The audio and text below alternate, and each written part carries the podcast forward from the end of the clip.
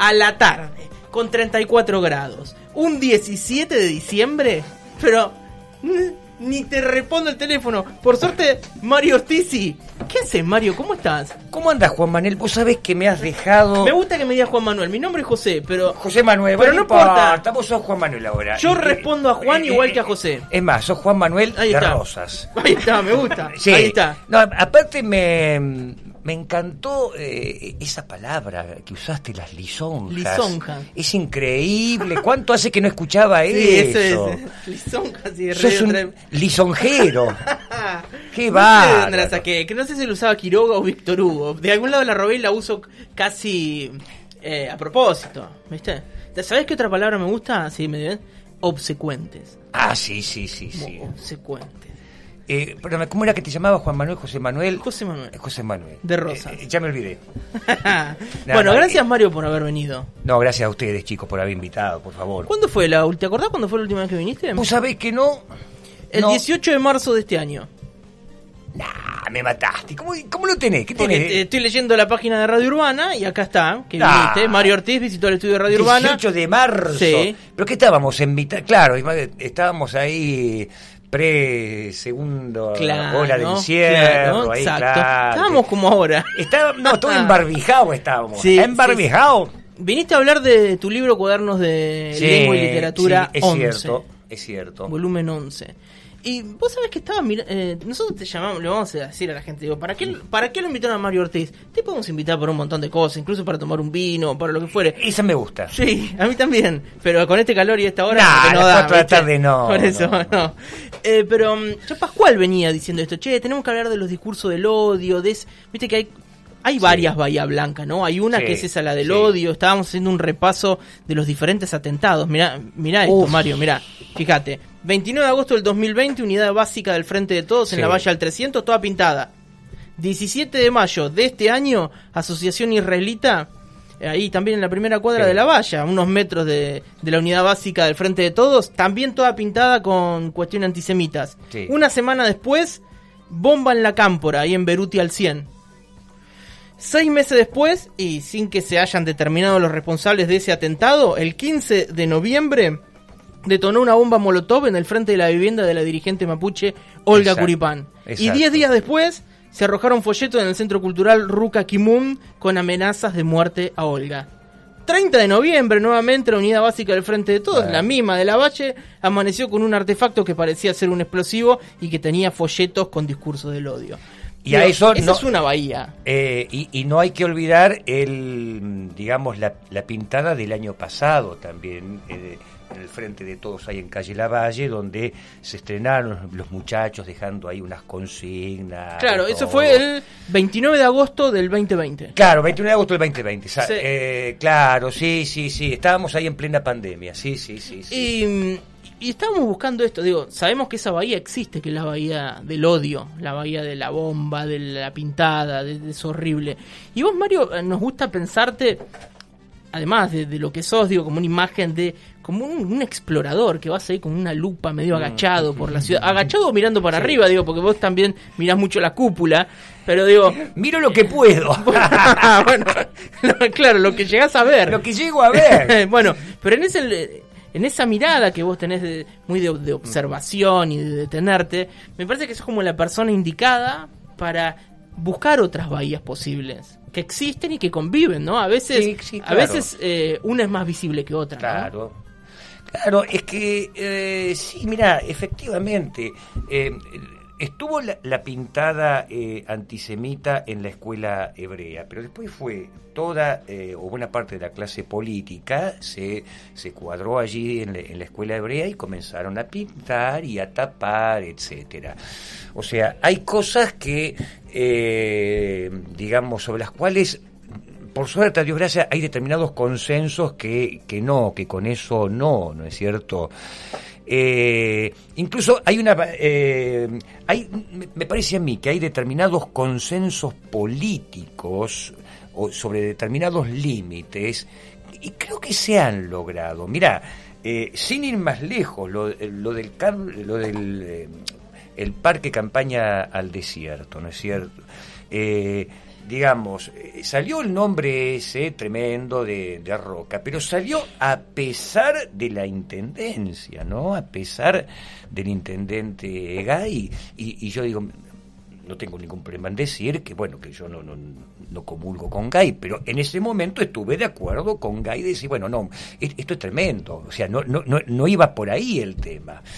Entonces, bueno, tenemos nuestras diferencias eh, a nivel político, como no, pero me parece que en determinados aspectos creo que hay un determinado consenso. Me parece a mí que determinados límites no se pueden pasar. Eh, eh, yo te quería preguntar, Mario, por, por la condición de posibilidad. ¿qué, qué, cosas posibilitan en Bahía que estos discursos prosperen? Y recién vos decías algo, dice, cuando, cuando ocurrió lo de las pintadas antisemitas, mm. fueron a tapar. Y a mí eso me hizo un poco de ruido. Digo, no hay como una cierta eh, postura de corrección política que finalmente termina tapando y eso posibilita que los recursos del odio recrudezcan o vuelvan.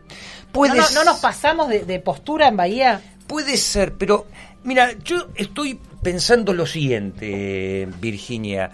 Em, digo, no, no es por minimizar lo que, lo que somos y lo que tenemos y lo que supimos ganar, ¿no es cierto?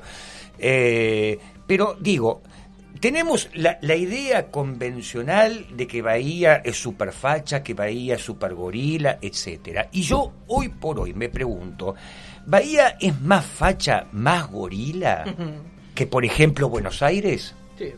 ¿Es más gorila que por o más facha que, que Mendoza o que, Córdoba? Sí, obvio, Mar del Plata. O que Mar del Plata. Entonces, digo, eh, Ayer, por ejemplo, bueno, ustedes que están con, las noticias habrán visto también que en, otra radio, eh, ¿cómo es que se llama esta radio donde está eh, el, hijo de Pepe de ayer? Eh, está... ¿En ¿eh? Radio con Vos? Radio con Vos. Bueno, también fue un grupo, en, Buenos Aires, fue un grupo de anticuarentena, ah, ¿no es cierto? Y ahí estaba también... a Berkovich, A Berkovich y todo, pero con, una, con, con unos gritos antisemitas, antisemitas, ah. ¿sí? Entonces, ¿qué es lo que pasa? A mí me da idea, me da idea de que hay determinados discursos de odio que están empezando a ser transversales a toda la sociedad a nivel global, a nivel global, y que no es algo solamente propio y específico de Bahía Blanca, o sea, está en Bahía Blanca, por supuesto. Sí, lo vimos acá porque estamos acá nosotros. Pero digamos, hoy en día toda la gente eh, consume el, Twitter, eh, los Instagram y los sitios de Internet. Mm. Entonces, a, mí me parece que empieza la gente a nutrirse de eso a nivel global y hay ciertos discursos que están aquí, allá y un poco en todos lados, producto de, de la alimentación y la retroalimentación que se produce a través de, de las redes y de todos y, de todos estos circuitos, porque hay eh, yo el año pasado justamente a raíz de la pintada eh, en el frente de todos eh, en agosto del año pasado me, ya venía trabajando algo, pero me puse a ver más en profundidad.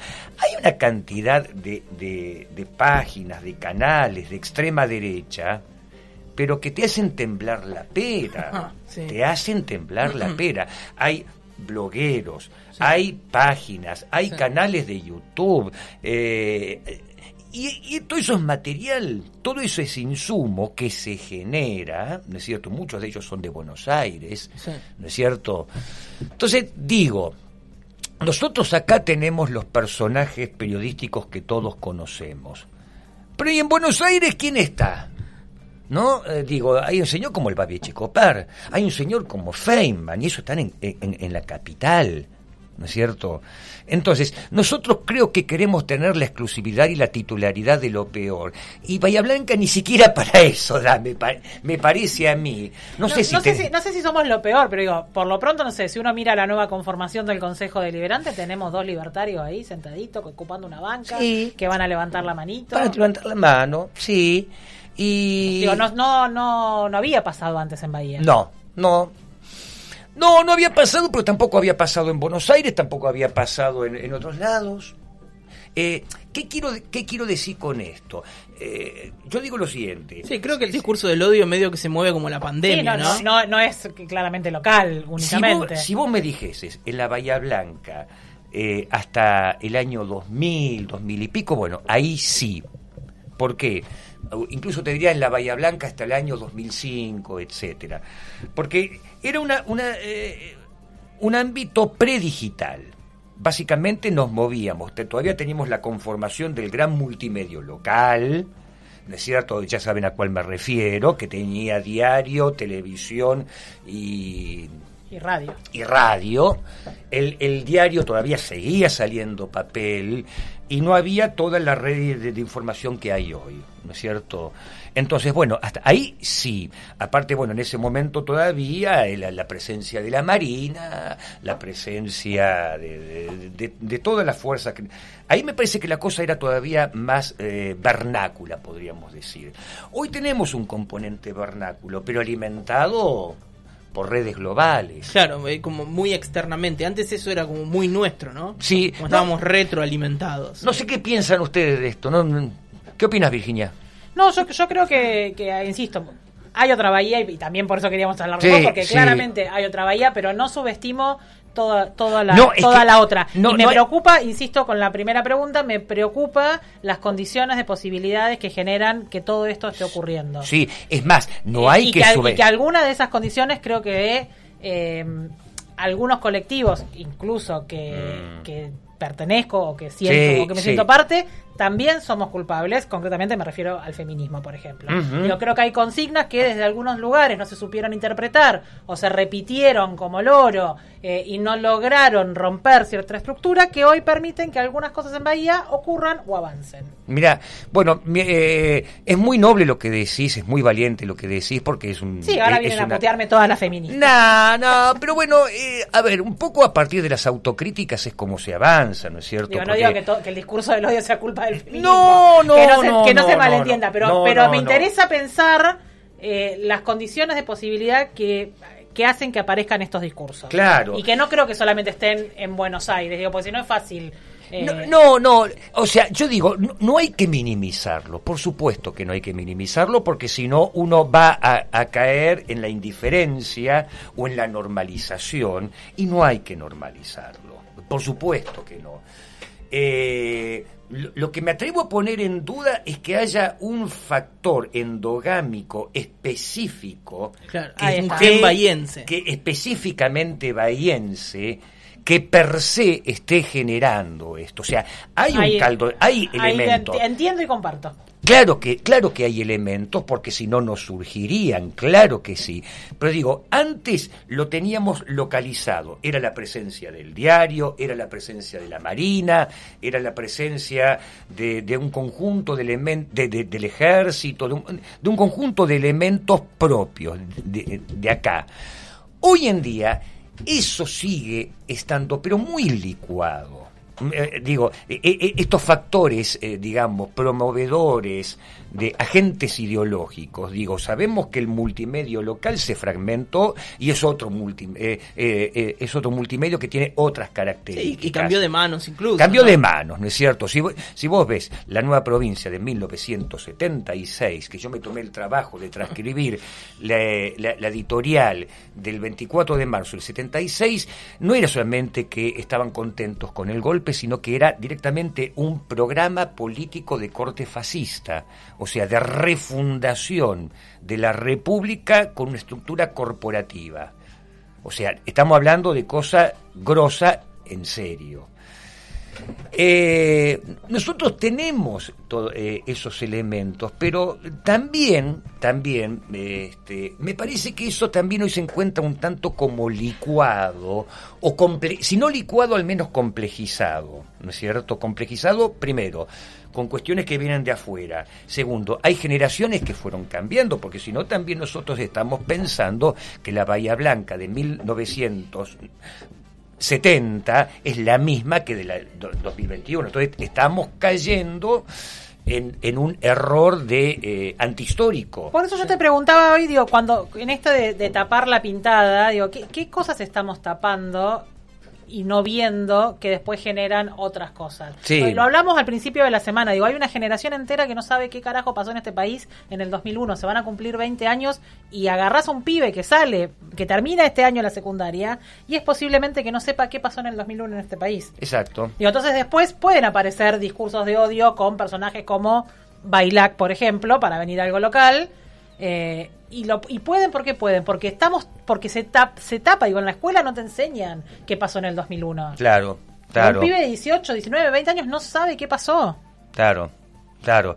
Y, y, y te digo más, eh, uno ve, porque la, la- la escuela también es, eh, digamos, es la caja de resonancia de la sociedad.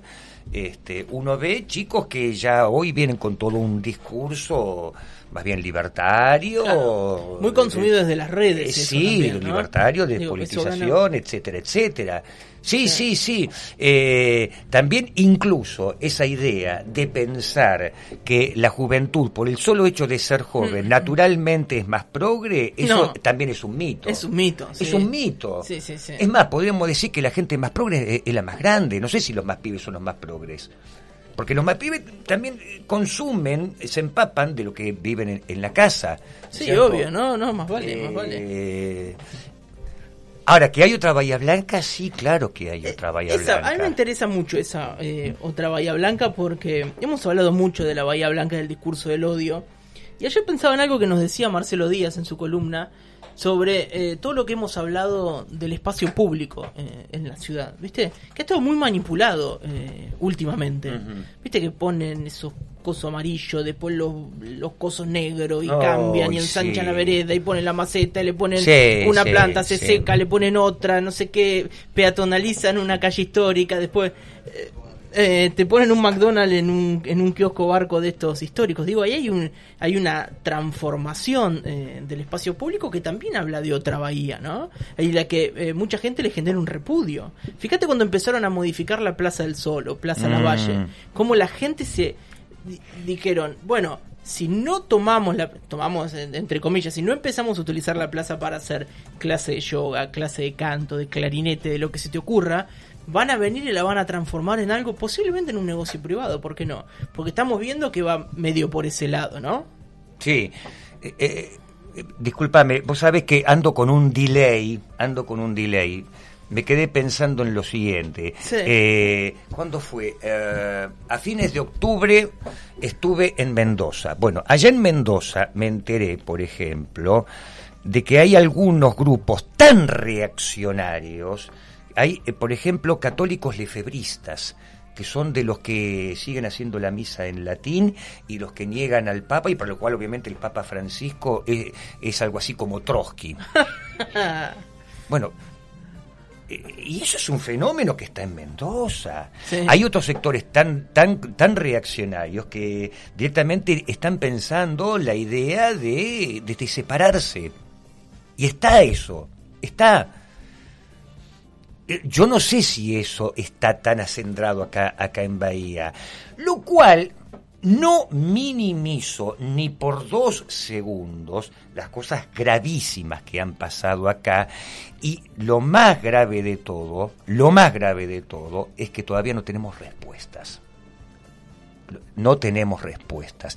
No puede ser, es un escándalo absoluto que más allá de la, de la, de la tendencia ideológica de cada uno, que el, eh, que el, digamos, el local de la cámpora se haya comido un caño como en la década de los 70, quienes Y tenemos ya cincuenta y pico años, a mí me puso los pelos así en la nuca porque me hizo retroceder automáticamente a viejas épocas. Mm. Y aquí no pasó nada. Y acá no se puede hablar nada y no se dice nada. Y uno dice, ¿cómo puede ser esto? ¿Qué, qué, qué, qué, hay ahí? Todo esto que estoy diciendo no, no lo quiero minimizar ni dos segundos, ¿no es cierto? Porque esto sí que son cosas que, eh, bueno, pareciera ser que esto en otro lado del país no sé si ha ocurrido. Realmente no sé si, si otro local partidario, por ejemplo, la Campra en otro lado del país se ha No, comido... bueno, por eso fue noticia nacional, ¿no? Claro. Fue, eh, estuvo en todos los medios. En, en Digo, qué sé yo, ¿habrá alguna mano de obra desocupada? ¿Habrá...? Sí, puede ser. Eh, eh, hemos sido, bueno, eh, no solamente un polo petroquímico importante, un polo cerealero importante, sino un polo represivo también importante. Claro, claro. hemos generado una, una buena cantidad de mano de obra. este, no hay que olvidar que esto era un, nodo ferroportuario, pero también un nodo represivo. Tenemos la no provincia, la marina, gendarmería, el ejército, o sea, los muchachos, y bueno, qué sé yo, algún nostálgico puede ser que, que ha quedado activo, ¿no? ¿No? hay que descartar eso. Bueno, pero... no tan nostálgico en la causa del el año pasado. Eh, con el tema de las de las escuchas y, de las de, Macri espiando Exacto. digo? con la AFI uno de los núcleos más importantes estuvo acá en Bahía Blanca claro claro con docentes con estudiantes con gente de la cultura con sindicalistas eh, digo, uno de los nodos más importantes fue acá el de Bahía Blanca digo, tampoco hay que irse tan lejos ahora al mismo tiempo eh, digamos, eh, también eh, hemos tenido juicios, hemos tenido juicios públicos, juicios que se hicieron en la universidad. Yo me acuerdo el, juicio de la Marina que se, se, cortó la calle en, Avenida Colón, eh, este, pantallas gigantes, etcétera, ¿no? Y, siempre a la par transcurre otra ciudad, ¿no? sí, y, y, la otra ciudad que está transcurriendo es, es muy polenta es muy polenta. Eh, y no es porque, bueno, qué sé yo, uno quiera levantarla, o porque, sino porque es, digo, un, dato objetivo, es parte, digo, un dato de lo real, ¿no es cierto? Eh, como, también como, como dice el, principio físico, a grandes acciones, grandes reacciones. Entonces, digo, por poner un solo ejemplo, cortito acá eh, y al pie. El eh, fin de semana pasado eh, fuimos con, con mi esposa, con mi hija que, está acá acompañándome. Está en el estudio con nosotros. Está en el estudio con... Hola Julieta. fuimos a ver esta performance, esta extracción en el Parque de Independencia. Bueno, es una cosa completamente original, con, no sé si original, pero para, para, Bahía Blanca es una propuesta enteramente novedosa, eh, este, que se hizo con gente local con eh, artistas locales y con una cantidad de público local, este, y de pronto tuvimos una experiencia de otro planeta, ¿viste? A, la una, dos de la mañana metidos en el Parque Independencia de noche eh, con, los, artistas, eh, haciendo instalaciones, bailando y, y haciendo danza contemporánea en la pileta vacía. O sea, una experiencia, eh, pero, aparte de una cosa, pero, pero de otro planeta, a las porque era, el último turno, realmente tarde, a la una y pico, dos de la mañana, en el medio del Parque Independencia, la pileta vacía, iluminada todo de azul, y tipos bailando ahí abajo es una experiencia casi religiosa, ¿viste? Eh, está bueno eh, saber armar ese itinerario para encontrar esa otra bahía, ¿no? Y está, está. Obviamente lo que pasa es que no, como a todo el planeta nos ha embromado la pandemia. Sí, claro. Nos ha embromado la pandemia. Nos frenó mucho eso de ir a buscar esa otra bahía, ¿no? Pero que se, pero que se estaba armando, se estaba instalando, incluso estaba saliendo también una agenda cultural en papel. Digo, eh, muchachos, a ver ¿Cuántas salas y salitas teatrales teníamos en funcionamiento en Bahía Blanca? Este, con obras los fines de semana, los fines de semana y durante el día de semana. Eh, después, obviamente, la pandemia todo esto lo, lo, fue perjudicando, ¿no es cierto? Eh, sí, pero Bahía tiene eh, ese circuito cultural de un montón de espacios y siempre te encontrás con uno nuevo. Sí, claro, claro. Siempre aparece un espacio nuevo. Claro. y nunca llegás a conocerlos todos, y es lo que decís vos, Mario. Eh, eh, miércoles, eh, jueves, viernes, todos los días siempre hay ahí un evento nuevo un espacio nuevo que surge. Y, digo, bueno, los, los centros de, de, formación también, por ejemplo, ¿no es cierto? Eh, digo, antes, por ejemplo, la, escuela de danza ahí donde, donde fue mi hija era solamente danza clásica, hoy tiene multiplicidad de, ofertas de danzas, ¿no es cierto? Eh, digo, em, orquesta, coro, teatro, museo, los museos, la movida de los museos, esto es importantísimo. Ayer, por ejemplo, también eh, estuve participando en una actividad hermosa en el Galpón Enciclopédico, donde presentamos un librito. bueno, y ese lugar es alucinante y están haciendo un trabajo maravilloso. Y eso también es Bahía Blanca. Sin duda. Eso también es Bahía Blanca. Claro, me dirán, bueno, habla solamente de la parte artística. Bueno, qué sé yo, es un poco por donde te moves también, ¿no? Eh, al, menos de la gente más o menos conozco. Capaz que agarras un ciclista y te dice la otra bahía es la que va de acá hasta el puente Canesa con una rueda 29. No porque digo, la, a lo mejor la, bahía social o la bahía política o, la bahía de, los movimientos sociales, bueno, no, es, no, es, lo que yo manejo, pero digo, este eh, eh, por ejemplo, eh, los festivales. Bueno, justamente el otro día, cuando fue? no sé si no fue ayer jueves, que también coincidió la actividad que hicimos en el, ayer en el COSO, en el Galpón Enciclopédico, con el Festival de Bahía Sonora. ¿No? Sí. O sea, tenemos el festival que ya hace años viene haciéndose de eh, música experimental vanguardista de esa que me parece que uno no entiende. Venimos del Bahía Teatro hace Bahía Teatro, Bahía Teatro, que es un festival que eh, tiene años. y que y que cada vez fue agregando más días, ¿no es cierto? Eh, Ahora, a principios de diciembre, casi que eh, volvieron a, hacerse y casi que coincidieron el, el Festival de, Poesía Latinoamericana, claro. donde está Marcelo Díaz. Y Estuvieron acá en, la Plaza de la Guerra. Bueno, claro. Y el Festival de, de Narrativa. Entonces, bueno, todo eso evidentemente también va generando una masa crítica eh, de, productores artísticos, de consumidores culturales, eh, cosas que se van multiplicando, que se van reproduciendo.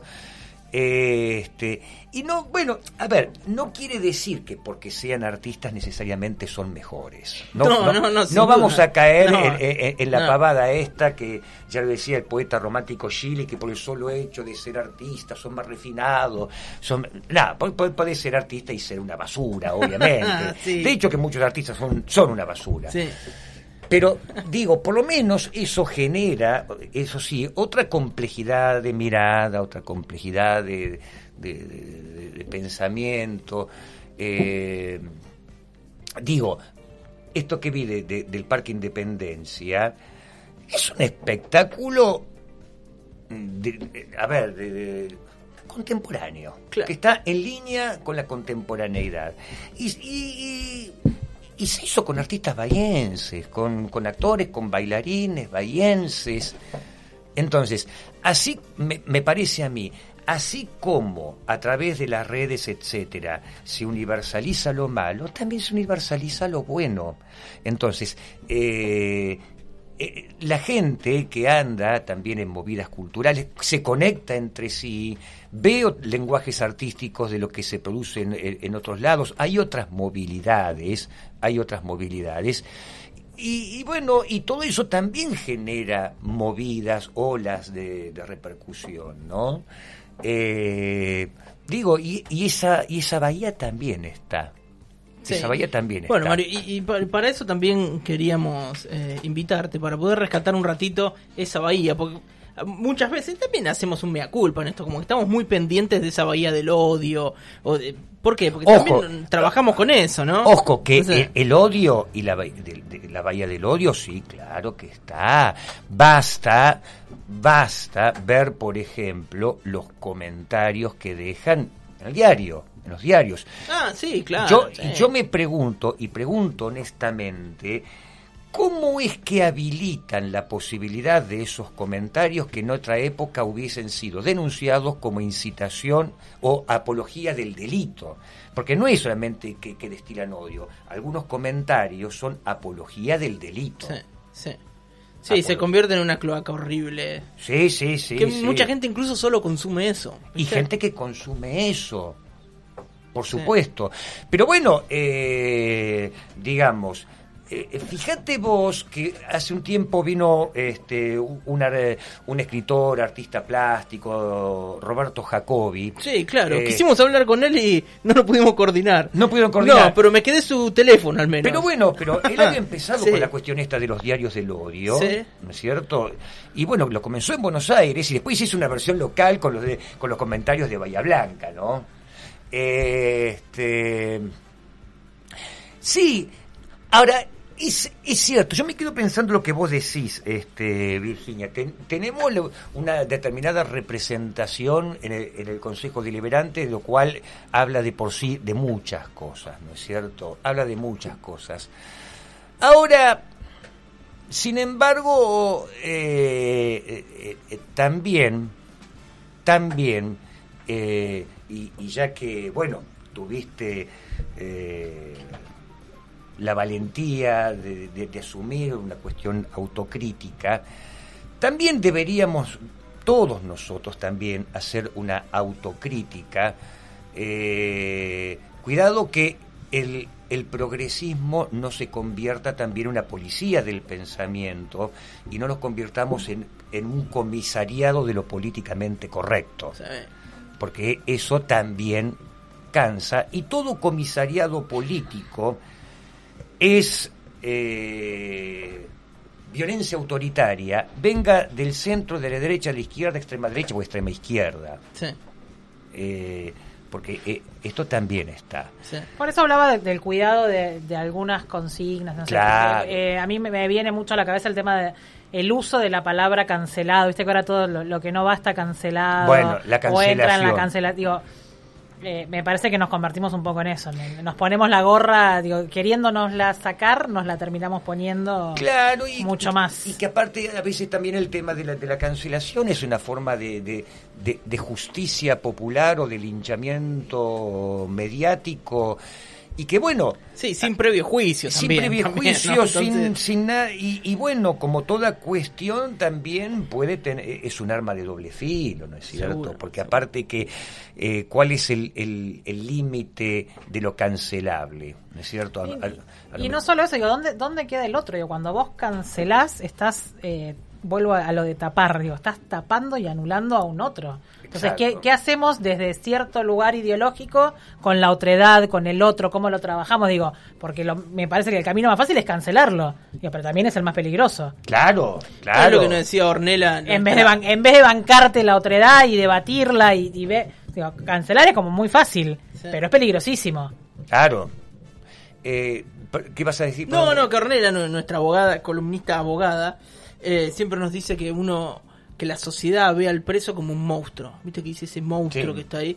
Dice, porque es más fácil que pensarlo como una persona o un par nuestro, ¿no? Entonces lo convertís en un monstruo y te sacás el quilombo encima, diciendo, este es un monstruo, no él igual que yo. El chivo expiatorio, el claro, sí, sí, sí. Está buenísima esa imagen, ¿viste?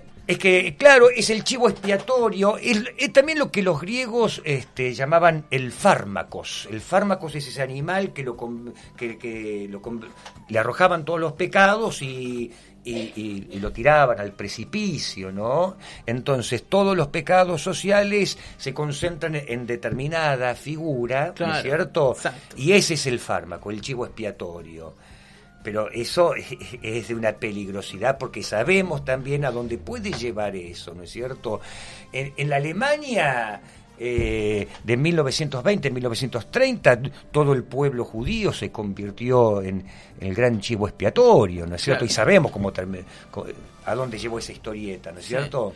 Eh, Mario, yo me quedaría hablando con vos 20 horas, pero tenemos que seguir con el programa porque tenemos otros invitados. Y siempre nos queda chico el programa con vos igual. Pero por suerte la vida sigue y nosotros vamos a tener más espacio en la radio. Claro que vamos a tener. tenemos tu teléfono, entonces te llamamos y te venís. Y aparte estamos vecinos acá. Y vivís acá a la vuelta. Y vivimos acá a la vuelta. Con eso no quiero decir por eso, mira, en realidad vamos a decirle a los oyentes, cuando vos hiciste de toda esa cosa épica que lo llamamos y, y viene Sí, sí, estoy acá una cuadra y media. bueno, pero eso sería sacarle toda la mística. bueno, escúchame, eh, saben, ya tenemos el teléfono. Quiero mandar un abrazo inmenso a todos los oyentes. Eh, realmente un abrazo muy grande. Que tengan eh, felices fiestas, feliz Navidad, feliz Año Nuevo. Aunque dice que en la, en la Comunidad Económica Europea no hay que decir feliz Navidad, ¿viste? ¿Ah, no? Porque, no, porque eso es discriminador contra, viste también, lo políticamente correcto. No puede decir feliz Navidad. Pero ¿por qué no se van a la. eh, etcétera? Yo Eh, si fuese judío me encantaría festejar la Navidad solo para escabiar y tirar, no sé, Sí, cosita. sí. No se puede. Pero me, pero me, sí, hombre. Yo, Mario, mira, no estoy ni bautizado y a mí una de las fiestas que más me gusta del año es Navidad. Claro, bueno. Y bueno. Mario, eh, eh, muchas gracias. gracias bueno, nosotros todos los días cerramos con un audio de Mario, que fue la última vez que viniste, allá Claro. por marzo, que hiciste un cierre de programa. ¿Te gustaría tener un programa de radio ahora, por un 2022 con un programa de radio? ¿O no? o no, Ni- no sé, ponerle un, un día a la semana, una hora, para o no, no, está. ¿Te gustaría tener un programa de radio? ¿O no está en tus pretensiones, ni nunca más, nada? Mira, eh, nosotros tuvimos. Sí, no, ya sé, por eso te digo, pero digo, ¿te Pero, gustaría pero tener uno? bueno, es, es, es un laburo. Es un laburo, sí. Es un laburo. Y sabemos Eh, que el laburo es tan feo que nos pagan por hacerlo. Pero sí, no, nos tienen que pagar Por para eso. eso. No, y aparte, como dijo una, como un conocido, yo tengo una tremenda facilidad para encontrar laburos no remunerados, ¿viste? Sí. Mario, eh, te queremos muchísimo acá. eh, para nosotros es un gusto y nosotros cuando hacemos el programa siempre pensamos en qué le puede gustar al oyente. Y por eso estás acá, porque entendemos que al oyente le gusta escucharte. Bueno, y, y, y a toda la Bahía Blanca, un abrazo inmenso y que tengamos un 2022 eh, al menos lo más cercano a la normalidad. Mario, gracias. Gracias. Él es Mario Ortiz. Cuando lo llamamos viene, viene más o menos dos veces por año, una cosa así. baila todo. ¿Querés? Eh, que- No. Nada, no, Ya está. no sé. Em, si querías cantar algo. Gracias, Mario. Seguimos.